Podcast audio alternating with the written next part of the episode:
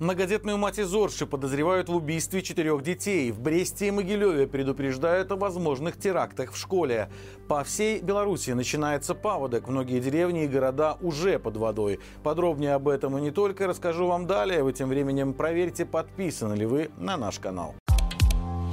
Многодетную мать из Орши подозревают в убийстве четырех детей. По данным силовиков, всего у женщины было шестеро. Долгое время вместе с супругом она злоупотребляла алкоголем. На этой почве мужа забрали в лечебно-трудовой профилактории. В связи с этим органы соцопеки обратили внимание на неблагополучную семью и были готовы изъять детей. Однако мать, решив не отдавать их в детдом, убила малышей от года до 8 лет. После этого она пыталась свести счеты с жизнью, сообщают пропагандистские телеграм-каналы. Напомним, сообщение об обнаружении обнаружение тел четырех детей с признаками насильственной смерти появились вечером 14 февраля. Возбуждено уголовное дело. В среду в брестских чатах и телеграм-каналах стали массово появляться сообщения о планируемых терактах в магазинах и школах города. Неизвестные обещали совершить нападение в течение 48 часов, однако в милиции уже успели заявить, что все это фейк. На днях такая же история произошла в Могилеве, когда в сети стали массово распространяться сообщения о терактах в школах. При этом в рассылке были использованы данные местной жительницы и ее сына, которые стали жертвами так называемого сватинга. Это тактика вымогательства, при которой зло злоумышленник пытается ввести милицию в заблуждение так, чтобы по определенному адресу выехала штурмовая группа. Это делается с помощью фальшивых сообщений о серьезных правонарушениях, таких как закладки бомбы, убийства, захват заложников или другие подобные инциденты. Напомним, что похожие случаи происходили и в декабре прошлого года в Солигорске. Тогда выяснилось, что рассылкой занимается 15-летний школьник из Минска. Позже стало известно, что он стал жертвой сватинга, но и сам занимался отправкой ложных сообщений об опасности.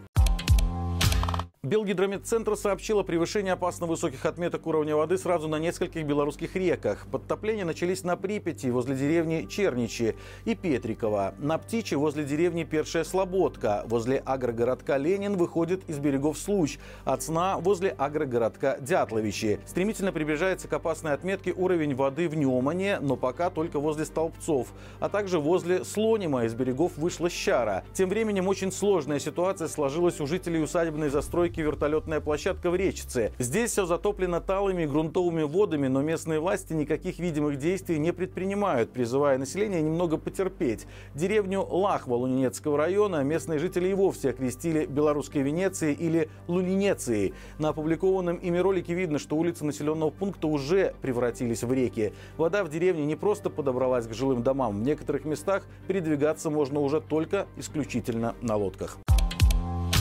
На Белшине реализуют инвестиционный проект по изготовлению шин для БелАЗ. О существовании проблем с качеством покрышек, которыми комплектуются белорусские карьерные самосвалы, неожиданно рассказал вице-премьер Петр Пархомчик. При этом он отметил, что Белшина теперь сотрудничает с академиками и учеными, которые взялись решить этот вопрос. Для этих целей даже была создана целая лаборатория при Белорусском технологическом университете. Правда, по самым радужным прогнозам, исправить проблему получится не раньше, чем через год, так как необходимые эксплуатационные испытания в разных условиях условиях занимает немало времени. При этом паркомчик похвастался, что один из комплектов новых белорусских шин уже проверяют, и за предыдущие 4 месяца на нем проехали 25 тысяч километров.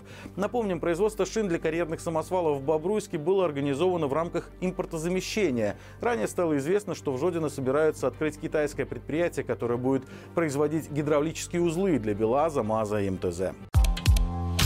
Вернувшиеся в Беларусь сотрудницу ИПАМ будут судить за финансирование войны. Брещанку Диану Завадскую задержали после возвращения на родину из Грузии. Помимо финансирования вооруженного конфликта, ее обвиняют и в грубом нарушении общественного порядка. Дело будут рассматривать в Брестском областном суде, но сам процесс пройдет в закрытом режиме. Известно, что сразу после начала войны Диана вместе со своим семилетним сыном уехала жить в Грузию, но спустя время вернулась в Беларусь.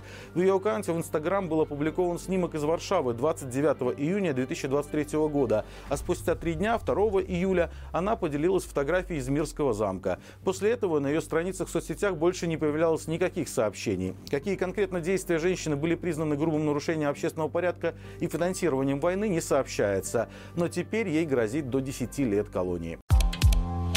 В Лиде появилась майка с автографом Лионеля Месси. Она находится в музее Лидского Броувера. Футболист подписал ее во время съемок рекламной кампании одного из продуктов, который изготавливается на заводе. И все для фанатов из Лиды. Футболка с автографом будет размещена в экспозиции музея, так что увидеть ее сможет каждый посетитель. Лионель Месси – один из лучших футболистов в истории и восьмикратный обладатель главной индивидуальной награды в этом виде спорта – золотого мяча. Сейчас он играет в США в команде Дэвида Бекхэма «Интер Майами». И это все на сегодня. Друзья, по будням на нашем канале выходит рубрика «Горячие комментарии». В новом выпуске обсудили с экспертами ситуацию на Минском рыбоконсервном комбинате, на котором полгода не платили зарплату. Как часто мы будем слышать подобные истории? Станут ли они регулярными и сможет ли государство решить эту проблему? Ссылка, как всегда, в описании. На этом у меня все. Благодарим вас за лайки, комментарии и подписки. До встречи завтра и живи Беларусь!